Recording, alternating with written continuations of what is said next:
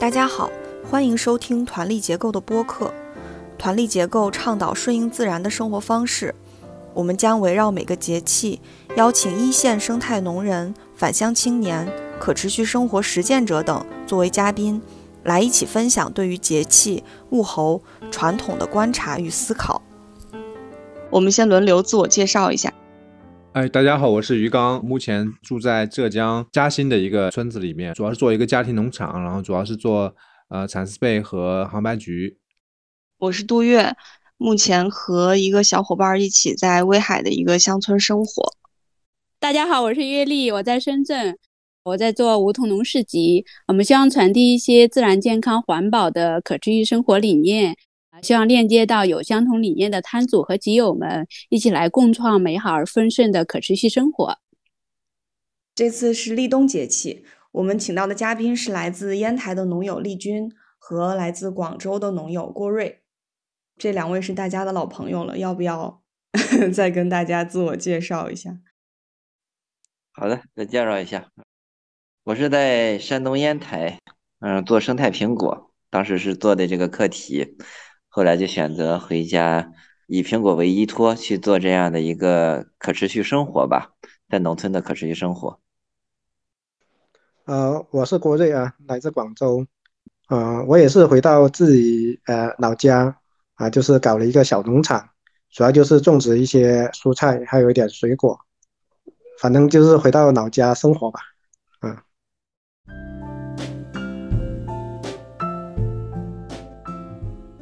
要立冬了，你们那儿有什么变化？郭瑞，最近这几天算是有点冬天的气息了，因为最近就开始下雨跟降温嘛，现在才十来度吧，前段时间就跟夏天差不多，二十度到三十多度，还是比较热的。嗯，就这几天开始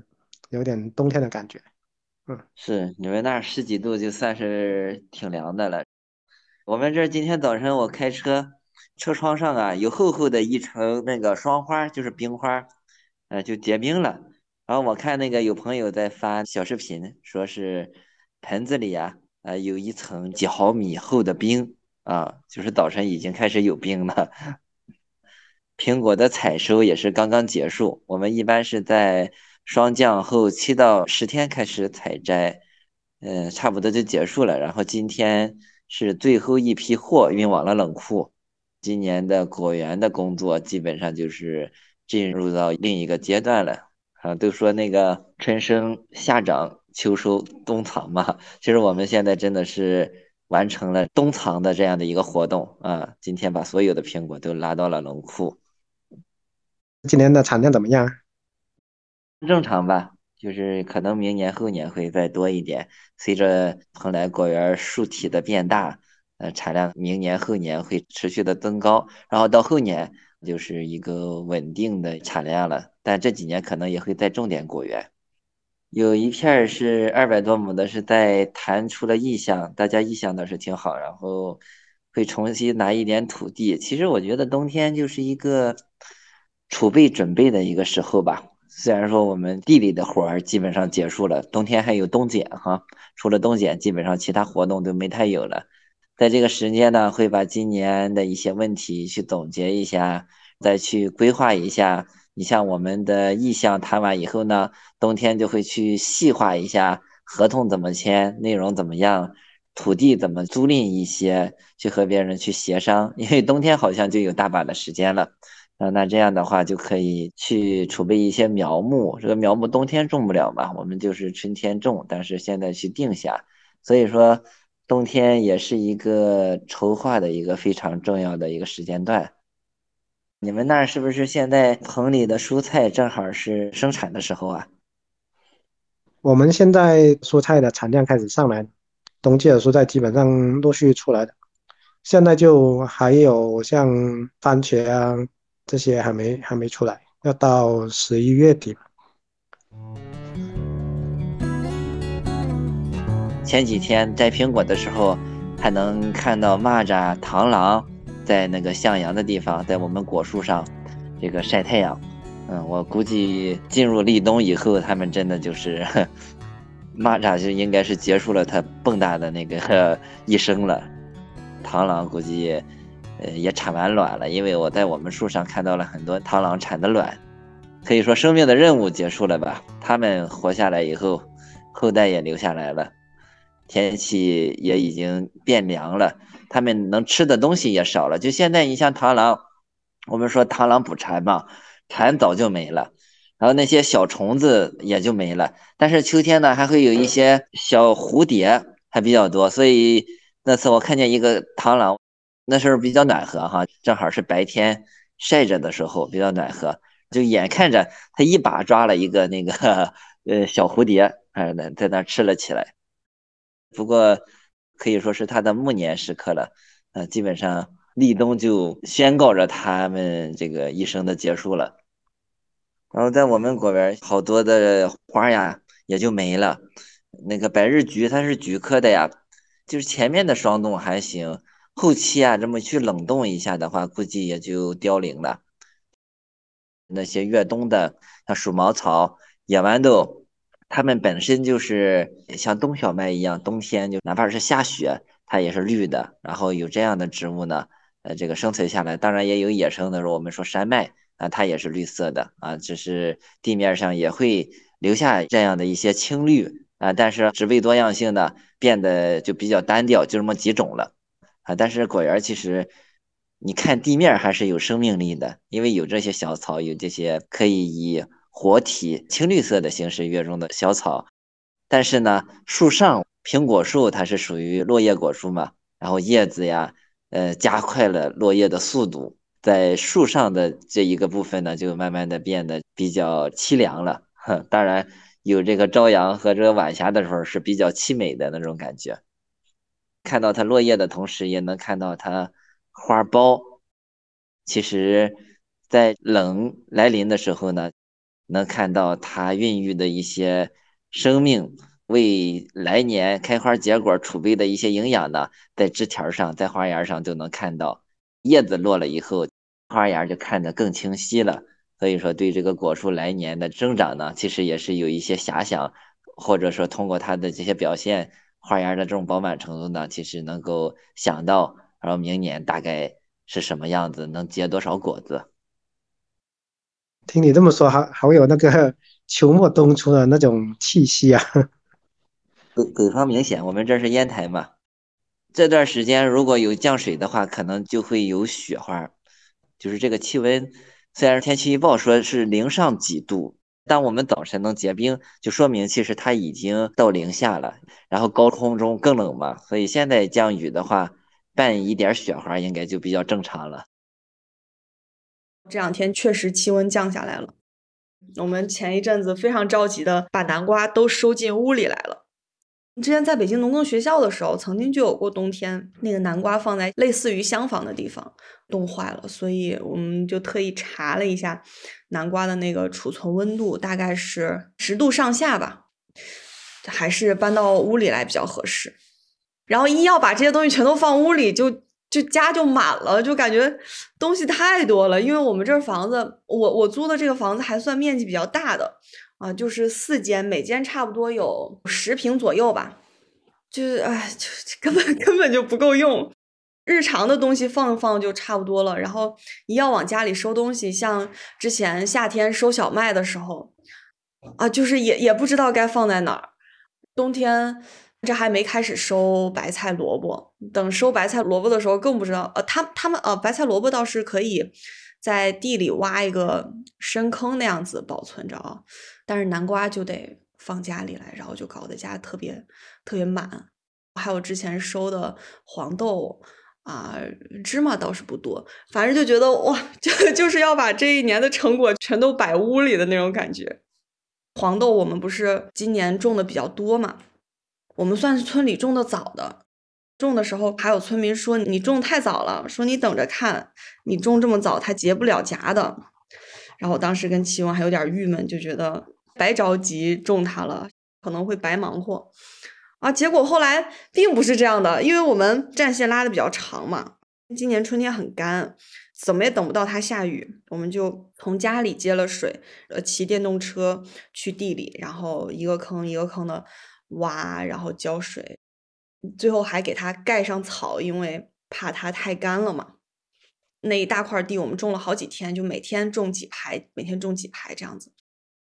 结果结果长得最好的就是种的早的那些，结的特别好，也早就晒好收回来了。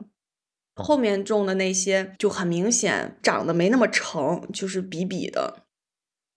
就觉得其实村民的话也不能全信，虽然他们也会种一些黄豆啊什么的，但是这 不知道为什么这个经验出现了这么大的偏差，还是要看自己的实际情况。哦，还有就是他们说地瓜都要霜降收嘛，他们一般是在霜降节气当天的前后收啊。但是我们村里有一个民宿嘛，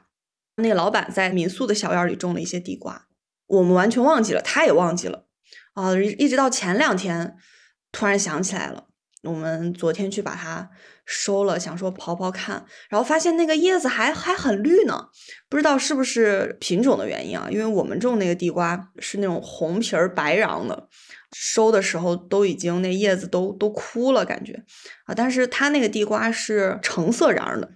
啊，就是叶子还很茂盛。当时奇文都有点不舍得刨，说要不要等它再长长。然后我说，人家都说霜降收，霜降收，这都快到立冬了。我说不管怎么着，收了，帮他收了两兜地瓜回来。所以现在家里我们的地瓜也放着，然后他们的地瓜也放着，就是怕冻，就觉得在农村确实需要很多很多地方，就难怪要有厢房啊，要有什么，就是各种各样的房间。但是他们都不太暖和，所以我也不知道大家都怎么储存呢。我最近就觉得这个这个节奏都明显慢下来了，就是那个秋收和秋播的那股劲儿过去了之后，好像该忙的忙完了，剩下的就是准备过冬啊，房间怎么取暖呀？然后烧炕的那柴火准备一下，省得到时候下雪了再再不方便去取啊。然后我们这两天也看到有一些村民会去杂草长得比较多的地方，特别是那种高高直直的那种杂草，他们会去割一些。就收回家去烧火嘛，还有那个大田里种玉米，人家机器收完之后，他们有有人会去机器收完的地里去捡，因为机器收的会比较粗，会落很多在地里啊。他们 奇文说他已经看到好几波村民去捡了，就是机器收完一波，然后第一波人能捡不少走，然后第二波人还能再捡出来一些，这样好几波。然后今天我们看到的是。就是有人已经在地里收那个玉米，就是他那个机器收完玉米之后会砍断一些那个玉米秸秆嘛，落在地里，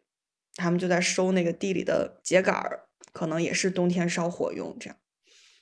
我们地瓜是放在炕洞的，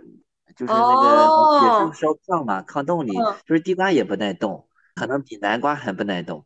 所以说也呃就是暖和一点的地方。你像你说要南瓜呀什么的，其实就。就觉得农村呀，就有点像那个小老鼠一样，到了这个 快过冬的时候呢，把这些吃的东西啊都准备准备。你说柴火呀什么的就准备一下，一方面去满足冬天的这种食物需求，一方面这个要保暖嘛，这个可能准备准备杯子呀都拿出来了。其实，在农村呢，现在有的是准备木头，其实有个别呀，他也烧暖气，就是自己烧暖气，准备一点柴火，也会准备一些煤。啊，其实都是为了冬天越冬，就是冬天还没有来临就要来临的时候呢，把这些东西都准备好了。是的，是的。嗯，我我们这儿，你一说炕洞，我就我就看到我旁边这个炕的炕洞了，好像是会特意留着这个空间来储物。然后我也想到我姥爷家。我姥爷家是在威海乳山，他当时村里有房子的时候，他们是在那个不是炕高出地面的部分，是有炕的那屋会往地下挖，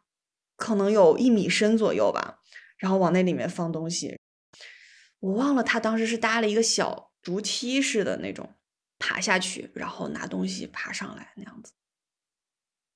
对，现在我们家就是炕洞是地面上的。我小时候就是你说那种下面还挺大的，呃，对对对，一把什么都放下去。对对，可能那个年代，一个是粮食比较稀缺，一个是孩子也多，家里人多，要存的东西更多一点。我们这儿房东还留下了，就厢房里面留了一个大水泥砌的一个像个大台子一样吧，但是上面是有一个大口的。房东说是是他们当时存放粮食的，就可能防老鼠什么的进去吧，可能有两两方的样子。然后这个房东还留了特别多大缸，缸也是他们说当时放粮食什么的。对，有良心，那个水泥缸啊，或者那种陶缸啊，那个他放的再盖上盖儿，老鼠不容易爬上去，防虫防鼠的这种功能会比较好。嗯，也确实就在立冬的时候，这些动作比较明明显。对。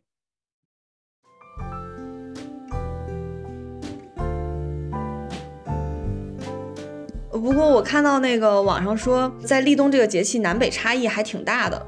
就说南方，我不知道他说这个南方是指像鱼缸、浙江那边南方，还是说广东那边南方啊？他说在立冬到小雪期间，常会出现风和日丽、温暖舒适的小阳春天气。民间有八月暖、九月温、十月还有小阳春的说法。我是从来没听说过，不知道南方天气怎么样。我们这边是最近有这个寒潮过来嘛，就是有一些降雨，所以感觉会有一点冷啊，但其实也不会特别冷啊，就是呃比平时就多一件外套嘛。而前段时间的话，中午都是还是短袖的啊，就穿一件衣服就够了。前段时间真的就是很有这种小小阳春的感觉吧，呃，过多几天那个气温也在上升了，嗯，也会比较暖。我们呃，嘉兴昨天、今天有点降温，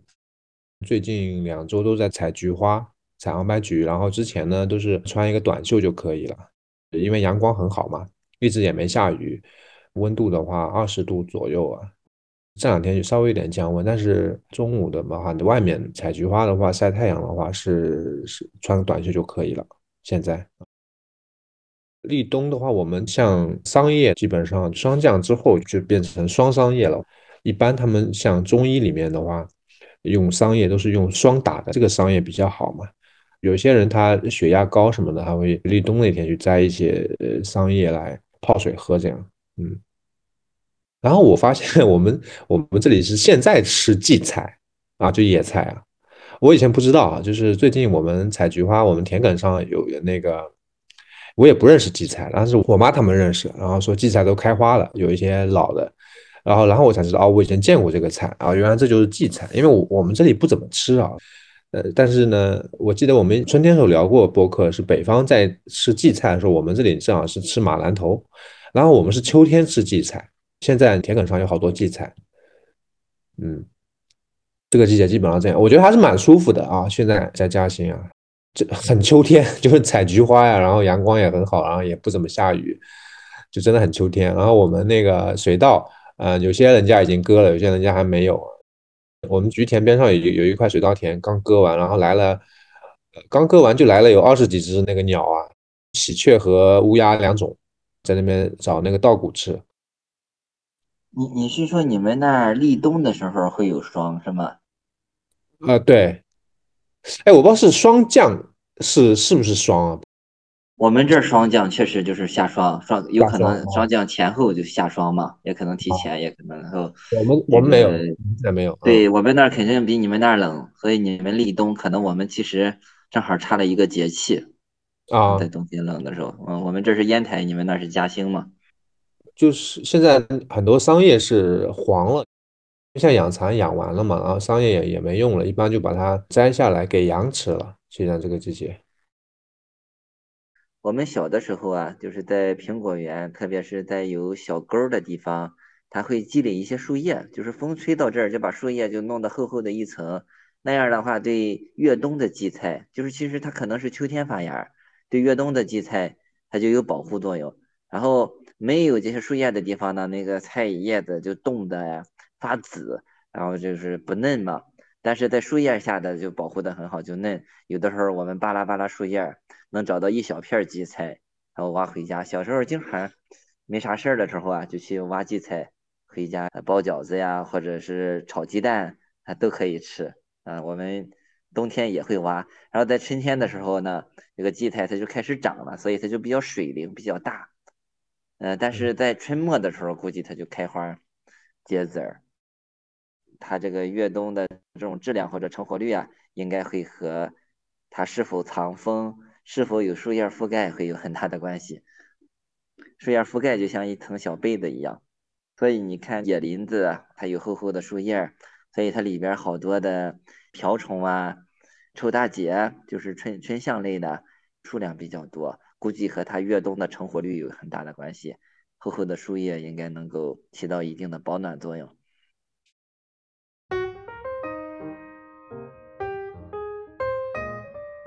在菊花的时候，大家都在聊这些吃这些野，就来了几只鸟，边上不是水稻田里面，然后他们就在讨论说这个乌鸦能不能吃，嗯，好像有人说乌鸦肉很精的，很好的，啊，说喜鹊很瘦的，没法吃，然后有人就说那你们吃过猫吗？他说没吃过，然后有人说他吃过猫，说猫肉很酸的，有人说他们家有一年就经常来黄鼠狼，因为那个母鸡下蛋。黄鼠狼经常来偷蛋，就装了个黄鼠狼的那个夹子，然后一年就抓了五只黄鼠狼，有一回就杀了只黄鼠狼来吃，然后说很油，就非常油，然后有一股野野兽的味道，然后后来就没吃了。毛笔不是有那个羊毫和狼毫的吗？那些狼毫就是黄鼠狼的那个毛，然后我说那现在这个毛现在不卖了嘛？我们现在也好像也没人收了，不收黄鼠狼的毛。一般农民就会讨论这种吃的这个，就是你们当地人是吗？对对对，嗯。天呀，我感觉广东人都没有你们那儿吃的这么 这么野。他只是对他们讨论这个的时候，就感觉跟我们说吃野菜似的。就就像刚刚我们说冬藏的时候，丽君说我们在村里。就村民的冬藏，像像小老鼠之类的小动物过冬的准备一样，就是取暖啊，准备吃的呀什么的。鱼刚说这个的时候，就真的有一种，就是没有什么，比如说猫猫和狗是宠物不能吃之类的，也没有黄鼠狼跟猪啊、牛啊、鸡啊、羊啊什么的有什么不一样的，反正就是有什么就吃什么，就就尝尝这种感觉。农村它就没有那么多讲究嘛，它是什么都会吃。因为可能以前比较匮乏嘛，找到什么吃的就吃什么。我们现在这边就是农村的，有时候会在山上也会捉到一些田鼠啊。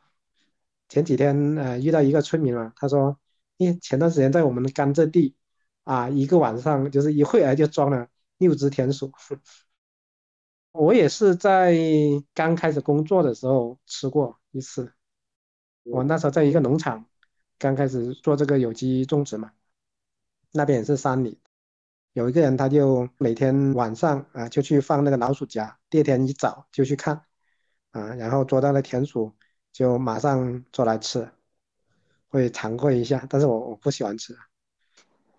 肉还是比较嫩的，但是感总是感觉心里有点怪怪的，是不是？像我农场工作的阿姨啊、叔叔啊，因为有些那个鸟啊飞进那个大棚里面，他们也会抓抓回家吃，嗯。这个可能成了他的习惯吧，反正，嗯，反正这边鸟确实很多，我们这边超多的。对，就是农民他对动物的观念就是跟现在不，但是猫吧，就说那个猫，它它养来就是抓老鼠的，它要是这个猫不能抓老鼠，他觉得这个这个没用，然后这个猫嘛，他也不会给它吃猫粮的，一一般就是给它吃呃鱼呀，呃一些饭啊。它它还是会区别对待猫跟人，它觉得是不一样，就是说，他不会说，呃，现在城市里面那个完全把它供起来那种猫，就跟人一样能睡一起啊？不是的，不可能的，猫都是睡在呃柴房里啊或者什么的，但他也不是说把它当成机器，不是，他也也会有一种，呃，有一定的这个怎么说呢，亲亲密的在里面，但是又又不一样，跟宠物又不一样。对，对我们这边就就是这样的，就城里人。跟农村人他对动物的那个看法完全不一样。像今天农场聚餐嘛，我们在村里的那个同事他就说，那个同事，那个同事是城里的，他就拿我们吃饭的碗，然后喂狗。他吃完饭就把那骨头扫扫了，就就放去喂狗。那狗吃完之后，那碗又洗干净，又是人吃，反正就是混混用。城里有两个同事嘛，他说，诶，他们就是这么做的，就没觉得有什么不妥。但是我们村的那个同事他就说，哎呀，这个接受不了啊，狗吃的用的碗跟人吃的混用，实在没办法接受啊。因为让我我也接受不了的，就是让狗吃完碟子再再吃，除非就是要经过高温消毒啊。而我们 厨房又没有没有没有高温消毒啊，就是也洗干净啊。你有时候烫一下，有时候也不烫，就是这样。嗯，我我们今天几个阿姨还在讨论说，嗯，有没有猫这个生小猫的时候那个猫胎留下来，想吃那个猫胎说特别补身体。这这都从哪儿听说的呀？他们就我也他们活了都六六六七十七八十了，他们他们肯定说祖辈传下来什么的。然后然后另外一个人就说，哎呀，这个猫胎的猫自己吃掉了，就是说很难找到的。然后还有个说。你如果要吃的话呢，你你因为猫会生三四只小猫嘛，啊，就是那你你吃一个最多了，因为猫自己吃了，呃，猫自己会吃完的，因为它不吃的话呢，它猫以这个猫不长寿，所以以后这个猫不长寿，因为猫生了之后很吃力，所以它要把自己的猫胎给吃掉，所以呢，这个人最多吃一胎，就那个胎胎盘，知道吧？我知道，我知道，我感觉。就是这期简直就刷新我的三观，就是我不知道浙江人这么敢吃的，可能主要是老太太吧。好像是什么补，我问补身体还是什么治什么什么病的，忘了啊。之之前开玩笑说广广东人吃福建人嘛，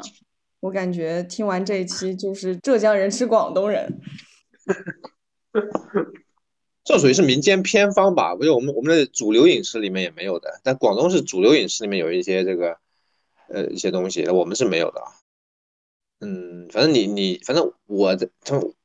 我听他们聊天，哥反正挺有意思的，就是啊，各种各种神奇的事情。嗯，他们的世界观啊什么跟我们也不一样，因为他没有大部分都没上过学。没有接触过呃现代教育啊，虽然之前在毛的时代有这种科学的普及、唯物主义的教育，但是主要是对男性有影响，对女性没有影响。所以，所以就说我妈他们那一辈人呢，就是跟以前古代的那些当地我们这里的是一样的，就一脉相承传下来的。他没有受到呃当代科学的影响，就是那个非常朴素的一些原始的一些思想在他们的行为里边。嗯，虽然现在有这个城市啊，或者是工厂工业化、信息革命各种的，对他们都没有太大影响，就还是在践行这样一种生活方式。嗯嗯，其实想想以前，可能我们老祖宗应该是狩猎开始的吧，后面才有了种植。所以其实对于人的本能来说，只是需要摄取一些物质，可能三大营养，一个蛋白质啊、脂肪、糖类，需要摄取这些东西。可能在物质匮乏的时候，能吃的东西啊，那就拿来吃了，去满足营养和能量需求啊。只是现在慢慢的人可能多了一些发展，有了宠物，有了野生动物和家养的区别，所以人可能慢慢从思想上啊，或者从意识上呢，去把它们做了一个后天习惯上的一个区分。但可能其实你再想一想。这些东西它们的本质是差不多的，只不过就是味道有区别。从食物的角度，好像还真的是本质是没有太大差别的。我们自己其实也不吃这些东西啊，其实上离得很遥远。但是其实就是上一辈人的事情，他们这些都吃的，但也不是一天到晚吃，也不是所有人吃。但是反正当然也有人吃狗肉啊什么的。但现在说起来都不是很正确。呃，那甚至于上一代人还会有把这个就是。因为家里面人口太多了，他有些把这个婴儿生下来就给杀死的，因为他知道养不活，但那时候又没有太多的计生的这个措施。现在听起来都非常的呃残忍或怎么样，但是他可能今天你看起来就是一个很慈祥的一个老奶奶，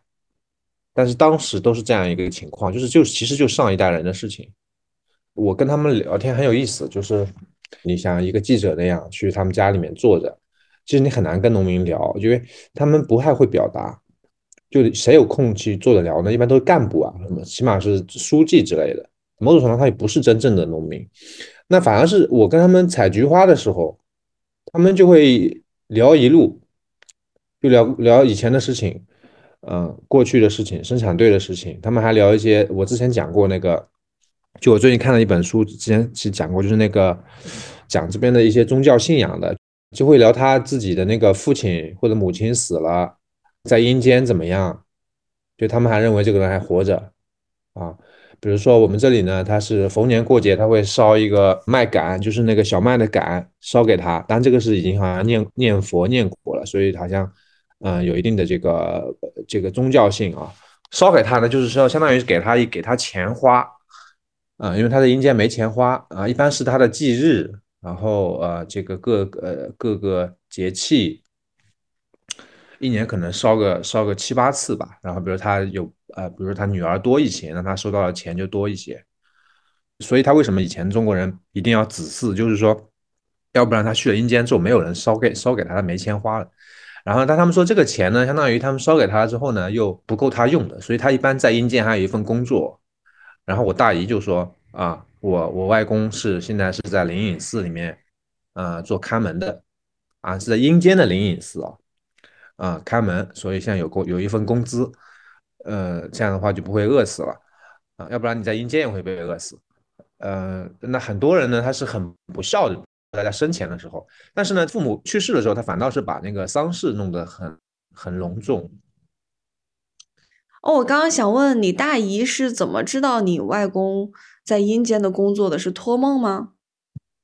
是这样的，我们这里呢有一个仪式叫关坟，那有些地方叫关仙，就是他会去问一个这样的一个人，呃，然后这个人会上身，就比如说我外公会上身上这个人上面，然后借他的这个话来讲他在阴间的遭遇。嗯，这个东西呢，一般男的都不信啊，男的不信，因为他们接受过相当于比较科学的教育，相信科学，他们他们认为这个是迷信。那女的呢是这样的，就是像我妈呢是半信半疑，大姨呢比较信的多一些。那有些年纪更大的呢会非常的信这个。我们这边也会有去问，我们叫问神婆啊、神神公啊这种，啊也会去 可以问问到一些去世了的人，他现在过得怎么样啊这些。会有这种说法，对，就我以前就是小时候从小就听他们讲这些东西啊，我有一些印象，但是我其实一直不太懂。但是我最近不看了一本书嘛，那本书叫《假病》，是复旦大学一个一个博士生写的，然后这个人正好是我们这里的附近的，所以他他就写了这个文化。然后我看了之后，我就我就我就呃理解很多，然后很有意思。然后假病是什么意思呢？就是说，呃，比如说我我今天，然后我就听懂他们讲什么了啊，就是这些老农民，而且尤其是妇女啊。我有个婶婶呢，她是她是从小这个被抱来的，是是水上人，就是你们知道水上人吗？水上人就是以前就是渔民来着，把他领养过来了。他去关坟，然后说那个他父母找来了啊，找了他三年，然后终于把他找到了。所以他有一天，他说他在吃饭的时候，好像背后有人捅了他一下，就是脖子呃有点痛，呃后来知道是他父母找到他了，所以很兴奋，就是说终于有人要给他们管饭了，啊，所以呢从那之后呢，他是开始祭祀他的父母，给他们烧这个我们这里那个嗯这个麦秆就是佛，嗯烧这些东西，然后呢相当于他的病就好了，不然他被捅了一下，不是他不是一直脖子痛嘛。他所谓的假病，就是说这个病就是因为这个没有对先人那个祭祀，所以呢他就会有这个病痛。但是他一旦祭祀呢，他这个病痛就好了，就这个。然后呢，今天被我 他讲这个事情了，我就我就我就觉得这个是一个实际，然后我就我就能听懂他们这种嗯对话里面有很大一部分就是说都是讲这些东西的，就讲那个讲阴间的事情，就是这些老老的老老年人呃老阿姨啊啊六七十的那些人。就讲这些事情，就是讲他们的这个父母啊，讲他们，呃，就是我们这里呢，他现在是这样，就是年纪大，他就要去念佛了，天天。可能在他们看来，那是就肉眼可见的未来吧，就跟我们聊几年以后的事情是一样的感觉。对，但他就，嗯，他念的越多，就是他以后在阴间这个积攒的这个钱越多吧，这样。对。我确实感觉好像你们那边的佛教文化就是渗透的还挺挺深入的，我们这边就很少。呃，就我至少我在我们村，然后包括我爷爷奶奶、姥姥姥爷，就是很少。我认识的亲戚里面好像只有一个，就我二奶奶，她是信佛念佛的。呃，就是过年去她家拜年，电视上有时候放的是春晚的重播，有时候放的就直接就是念佛的那个光碟，但是其他人都都没有。呃，不过奇文是温州人嘛，他外婆就学佛，然后他妈妈也学佛，他那边好像就他他外婆也有很多伴儿，就是大家一块儿的。包括你说他们就是年纪越大，好像花在念佛上的这个时间会越多，但我们这边真的不是，我们这边有些老太太，就你她可能不太能动了，但就在家里干坐着，没有什么念佛的事情。丽君，你们那边多吗？反正我接触到的非常少，不多，这边不算多。像有的时候会有信耶稣的，信佛的不多。要有当和尚的，像我们村有一个，呃，老头儿，应该是去世的有十年八年了。他是在哪个寺？好像是当方丈还是主持？说他他去世以后，说还有几颗舍利子，说他那个有一股青烟儿，这不知道是真假哈，就有这样的说法。嗯，好像大家可能就是做事情比较多。你像在北方，我们这儿，呃，果业是吧？在胶东瓜果蔬菜。是吧？在那个寿光是蔬菜，在山东，呃，粮食也不少，所以可能干实业的多一点，就信仰的 方面就少一些。哎，是浙江那边可能做生意比较多的地方，念佛的比较。哎，你这么一说，我突然想起来，我妈那个老板他就学佛，哎，然后就是会供一个佛龛那样子。然后也会随缘分享一些，就是佛经的小册子之类的。我我们这个它不是不是那样子，就是它没有呃册子也没，它就是一个呃民间，就是它一直这样传下来的一套系统，它不是现代的那种学佛的，他也不看那种什么南怀瑾啊，这他跟现代那种学佛的又不一样，他就是纯粹是就一直这么。在农村里面一直这么传下去的一个一个信仰，它跟温州也不一样，它可能就是我们这里吧，就禅商区的会这样。温州很多现在也信，也是有些是现代的，有些是可能他们温州那边基督教也非常的多。呃，这这边主要可能就是这边平原会多一些。然后我也很惊讶，就是像有些七零后，像我那些表哥什么的，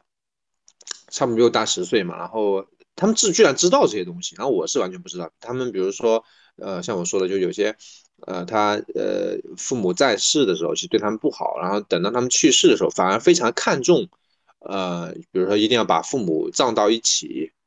等于去世的这个父母对后一代是有有好处的，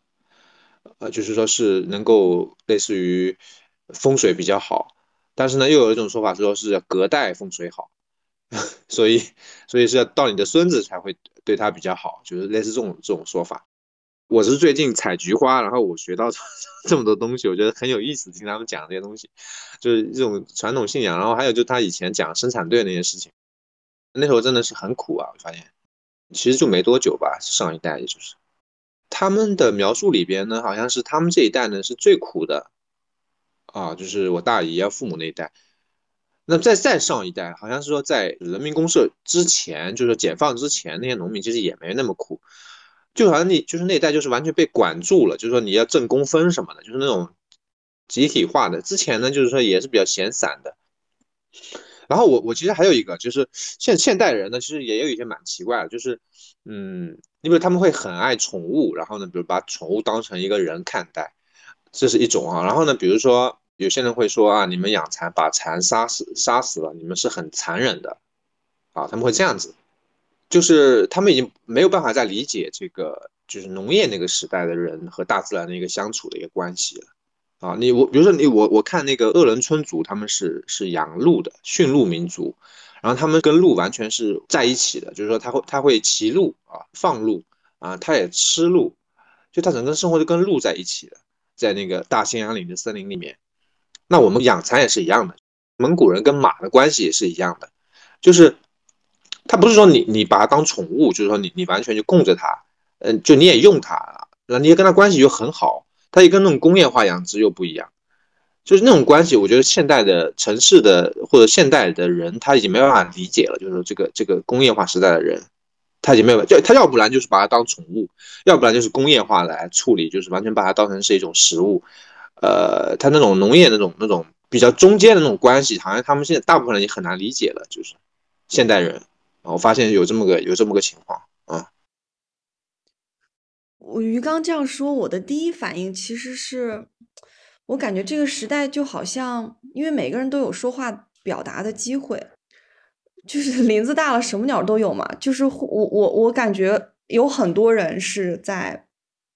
不思考的那个那个区域里，就是他好像就非常的主流，就大家怎么样就我就怎么样，就他好像没有想太多事情。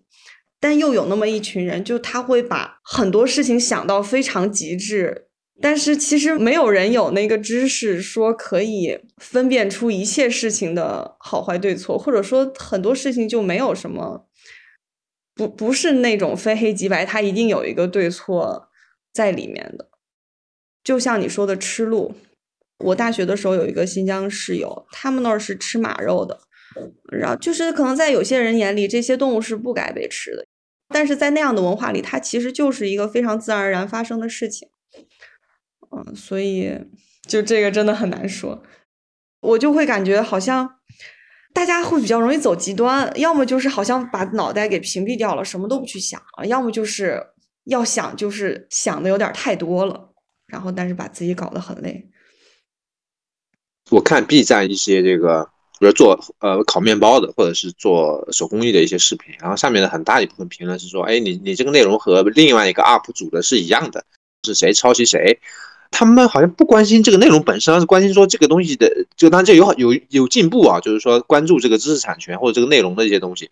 然后呢，我上一回，呃，我们我们播客有一条评论被我删掉了，呃，就前两天，就是有一集我们是我跟那个养蜂人对谈那个，说我那个坐蚕，就北方的那个坐蚕，然后我当时我应该说的是榨蚕是吧？我也不知道说什么，它是个多音字。然后呢，他说这个这正常应该是念坐蚕，然后呢，你可以念多音字是榨蚕。但是你念的是榨蚕，他这搞了这么一条评论，他说你作为一个养蚕的，你首先应该把这个普通话学好吧。然后我要，然后把它删掉了。我想，我我这个不是我的重点东西嘛，就这个不是我们内容的重点。然后呢，他们就会关注东西，关注这个谁抄袭谁，然后关注这个发音准不准。就是我们当时学大众传播学啊，就是我是学那个广告学的嘛，有一门课叫大众传播学的，当时有一个一个概念叫叫拟态环境。他说：“现代人都生长在拟态环境里边，就这个拟态环境不是一个真实世界的环境，而是一个由媒体、由视频给你形成的一个环境。就好像，呃，就有一部电影叫《楚门的世界》嘛，外面看过，就是楚门被关在一个世界，然后这个世界其实是一个屏幕，然后外面是有人围观他的，那它其实就是一个拟态环境。”那我觉得现在这些人啊，可能我在想，他们从小是不是就是在这种呃 B 站的视频啊、短视频啊、播客啊不同的内容里边去长大的，而不是在一个真实的世界里面和世界去交互的。所以他们现在都是，就是好像都很对，都很专业，但是呢又不在这个点上面，就是我有这个 感觉。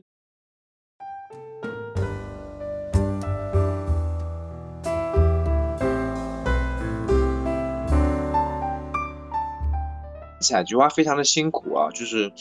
就一天到晚要弯着腰，然后要我们现在真的是从早上采采到呃天黑，一般都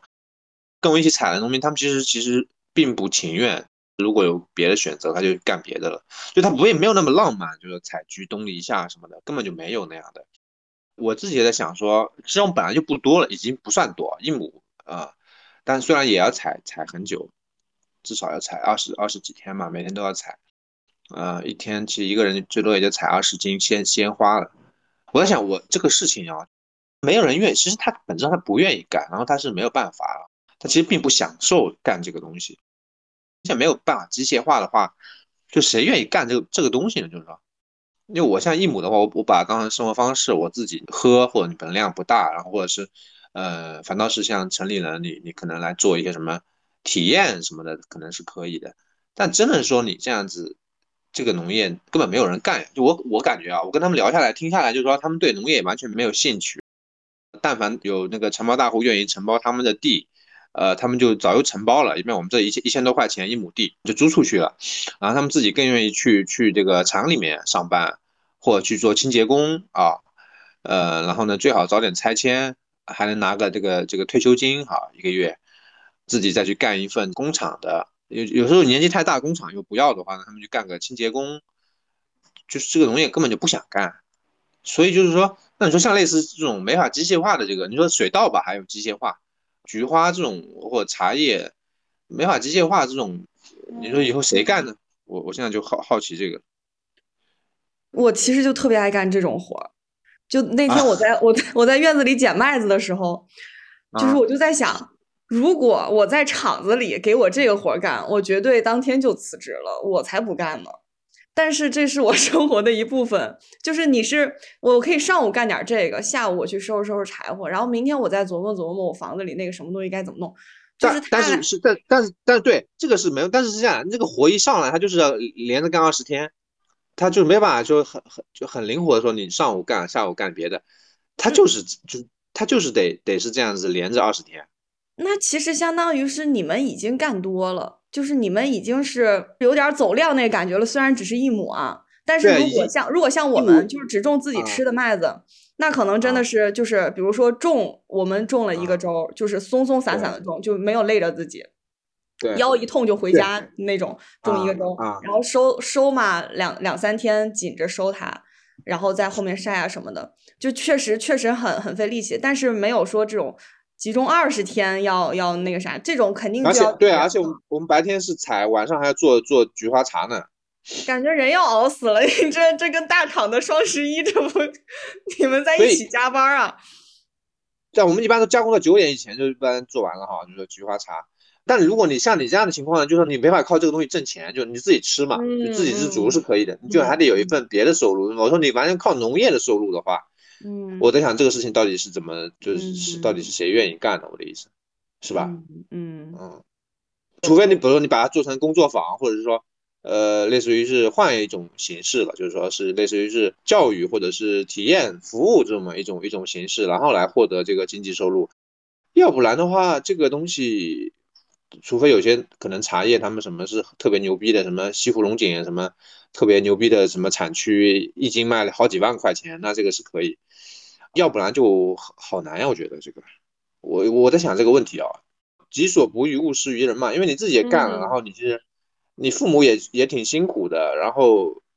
当然有些人可能愿意没有他想挣钱他来干，但是他心里也也不他不享受嘛，就一般一般老农民。嗯嗯，我我自己是享受的，就这个过程啊。当然，我觉得确实有点累，就是像你说的，呃，如果是上午干个干个一上午，下午干点别的，我觉得挺好的。我想起来前一阵子我跟奇文种麦子的时候，因为我们俩没有那个种麦子的机器嘛，呃，就村里现在种麦子是有三种形式，啊，一种是人家有大机器的那种，就直接一大片一大片的那个车，很快就边开沟边边撒就种进去了。然后还有一种是像我跟奇文这种。拿一个滑钩的自己滑，然后自己用手这样子一排撒种子撒下去，然后再用脚再踩一溜踩回来啊，就这种，就纯人力吧，相当于。然后还有一种是我最近才听到的，我不知道他们有这样的，就村民他们有一些也是不想用那种拌了药的种子，因为呃村里绝大多数地里的种的麦子，就大机器种进去的麦子都是拌了那种红色的药的麦种，他可能为了防什么防什么病。然后村民好多，他也不想要那种种子，所以他也会选择自己种，因为只要用那个大机器种，它总会有点种子混在里面的啊。然后他们选择自己种呢，他们他们会买一个小的那种手推的机器，也是柴油的。当时我们在地里划沟种的时候，我们当时已经种到第几天我不记得了。然后跟我们关系很好那个村里一个姐姐，她就路过。就问我们什么情况嘛，我们就说种种到哪儿了，还差多少啊什么的，啊，他就他就感感叹了一句说：“哎，真不知道你俩成天图的什么。”然后就就是呆呆的在旁边看我们干了一会儿，然后冒了这么一句话，又待了一会儿，然后他就走了。就这是我们从我们住进来到现在，真的满两年了，跟那个姐姐。平时交集也算比较多的啊，经常借个东西啊，然后包括他他女儿有什么题什么什么英语不会也会过来问我们，就是算是我们很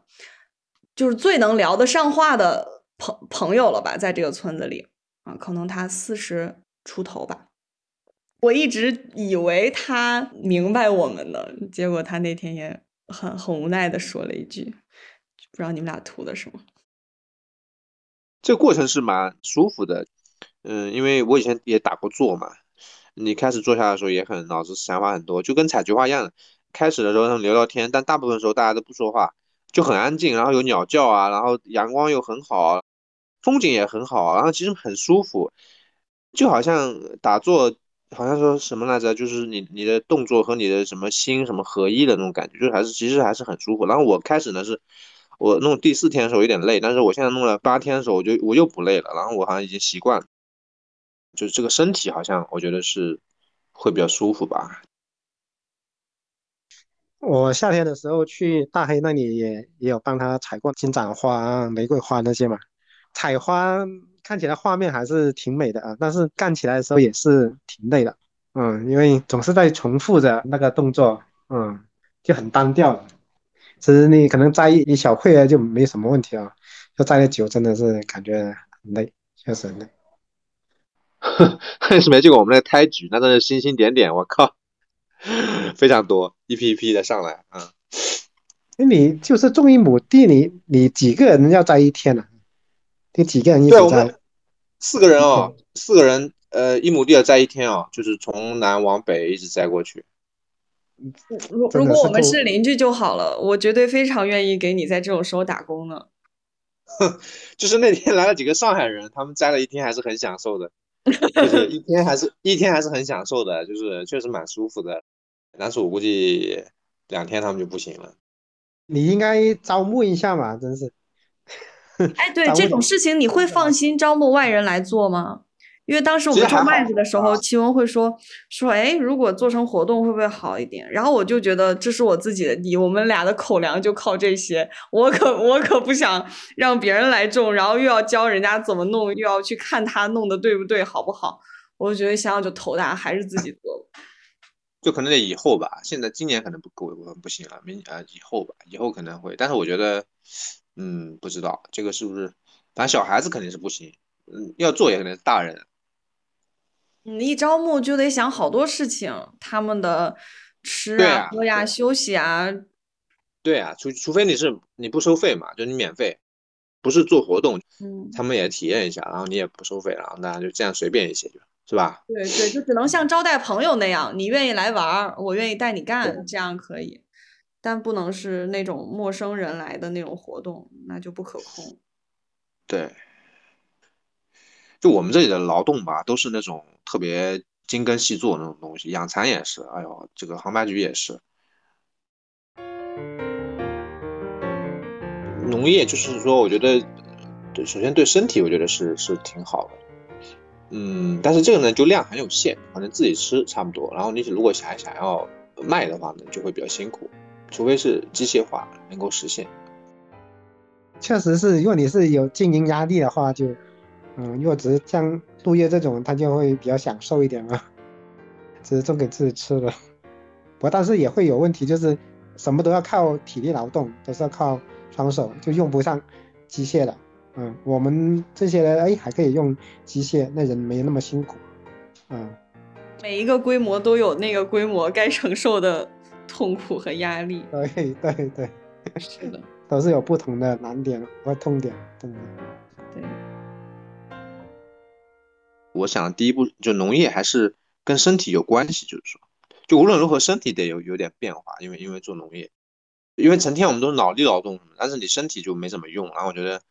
起码用一下，要不然你往后如果是完全机械化的话，最后又是纯脑力，智能设备啊，什么车间什么的，我对他的需求之一可能就还是有一个肯定是身体那个部分在里面。但是我觉得其实像干农活的话，像我自己也没有觉得身体好。反而有时候因为干活，啊，有一段时间会干活比较多，有时候就连续干几天的时候，我感觉我就是很累。像最近有两亩地要用那个挖机去把那个野草给挖起来，然后要摊开再粉碎，连续开了有个四天嘛。前天搞完，昨天一不小心就是弯了一下腰，结果就把背部肌肉给拉伤了，哇，搞到真的呼吸都会痛。我就感觉，就有时候劳累过度的时候，就是身体反而更差了，有点损伤了。哎，干农活其实是更容易伤到身体的，我觉得对于我们就是成天住在村里的人来说，我感觉我妈妈就会特别担心我伤到自己，因为我姥姥姥爷他们那一代人经历了可能于刚刚刚说的那个最辛苦的那个年代，就是腰痛啊，就是反正身上各种问题吧。我也不知道是从什么时候开始，反正我我就可能就是用腰用的力气不太对，就像收麦子的时候，我就很容易一开始用力过猛，然后差不多两个小时吧，我就已经不行了，我就只能做一些就是捆麦子的工作，吸稳它继续收，然后就包括我做完那两个小时，我回来躺在炕上歇，就睡个午觉，睡一两个小时，再起来的时候就起不来了。就是我到哪一个角度的时候，我的腰就会特别痛，然后我就要找一个角度，哪一个角度把自己折起来是不痛的。然后折起来之后，我就发现我不会走了，就是就是特别像老年人走路，就拖着自己的腿，呃，右边的胯提起来，然后右边的脚往前伸一步，然后站稳了，然后左边胯提起来，左边往前走一步，就这样。这只是短暂的哈，短暂的。但是我会我会有点担心，然后我我现在也很容易腰痛。但但我我不是说干农活多恐怖啊，就只是说我是有点不太爱惜自己的力气，就包括在农耕学校搬苹果啊什么的，我就会觉得这这有什么不行的？肯定能行，他能搬动，我也能搬动，就那种啊。但是可能该用腿上的力气，该用胳膊上的力气，我用的是腰，然后我的腰现在就不太好，所以现在干农活的时候也会就注意，就包括我蹲的时间长了，就蹲在那里捡麦子呀或者什么的，打豆子呀之类的。啊，洗衣服也是，就反正不管干什么，我挺爱蹲着的。然后蹲时间长了，我我就就一起来腰又不行了。我每次 累到很痛的时候，就在想，如果城市里的人把用在健身房的那些力气都用在地里，该多 好！我们我们能省多少劲儿啊？我干活也是比较容易受伤的，但是我每年都两三次会扭到腰啊、背部啊、脚啊这些。像我是不是说？每天都会干，就是有一段时间会很闲，有一段时间会一连续干几天，就比较容易受伤。我也是特别不能弯腰的，前段时间种那个草莓，时不时要弯着那个腰，呃，干一两个小时，哇，我真的是受不了，好像那腰直都直不起来一样。是要有点觉知，然后带着那个小心的，不能一股脑，就好像把那个力气都花在这上面了，那样就特别容易。哎，我本来以前还觉得，就是现代的那种城市生活方式，觉得挺奇怪的。比如说，他还得去像你刚刚杜月说的，去健个身呀，跑个步呀。他把什么东西都拆开来了，工作呢就完全坐着，然后呢运动呢就得专门的去运动一下。呃，我当时觉得说，哎，农业不都是综合的嘛，都有嘛，就既是一种呃生产劳动，又是一种运动，然后又是我觉得这个还太好了，呃，所以我我这也是为什么我觉得说，呃，一定要好像身体一定要去劳动。当然，我觉得这个过度肯定不要啊。各种平衡吧，我觉得是是一个比较要考虑的问题啊，因为我也不想要专门还去健个身什么，特别奇怪。我们这个农民去健身的，除非你你这个农民是美国那种呃上千亩上万亩，他本来就开个机器，他也不动，就在那个操作一下键盘，然后他得去健身，就跟那些白领一样，他得还得专门去健个身啥的。其实开开机器也挺累的，真的是。嗯，你不累肯定累啊，累肯定累啊。像开拖拉机，它老是在那里震动。哎，真的是，主要是颠，就是它它一直在那个震嘛，不会说像开汽车那么平稳啊这种。嗯，像我们跟我们那个挖机本身要小，那个比较破旧嘛，开一天下来超累。前一段时间去拔果园的桑葚，其实弓着腰去拔它的话，其实对腰损伤比较大的。所以今年采苹果，我就没有干体力活，就是我会去学校工作。其实农民很难做到的，就是到了这样秋收的时候啊，他可能会坚持自己身体不舒服啊什么的，会坚持去做。其实我觉得就是像我们这儿的农民，腰腿儿没有几个好的。嗯，我我认为其实就和他们的认知也有一些关系，就是觉得自己的活儿到了时候一定要干，哪怕是身体不舒服也一定要干。但我不是这个观念，我是觉得到了这个时候，我可能协调工作比我干活儿的意义更大。所以你像有一筐苹果，明明我平时就直接把它搬起来，但我今年就满筐的，我和别人抬我都不会抬。经过这样的过程，它就会向好的方向去修复嘛，自己注意一点。反正父辈儿他们腰腿疼是非常普遍的。对，一般农民确实把自己用的很狠，我觉得有点过了。时候，嗯嗯，吃的又不好，然后又劳动时间很长。我觉得还有个原因，是因为他们很多时候要受这个经销商的这个或者是这个小贩的这个这个影响，因为他们收的时间很紧啊。这个小贩或者经销商，呃，他们赶下一个村或什么样，他们必须要在某个点之前卖掉，要不然的话卖就没没地方卖了，所以他们一定得非常赶，就把自己搞得很辛苦。我觉得如果我们现在我自己是销售的话，不需要经过这个中间渠道的话，相对来说节奏会控制的更更舒缓一些，我感觉啊。月玲都没说话呢。今天累着了，我就听你们讲。你今天干啥去了？嗯，就是干活，可能我没有用好力。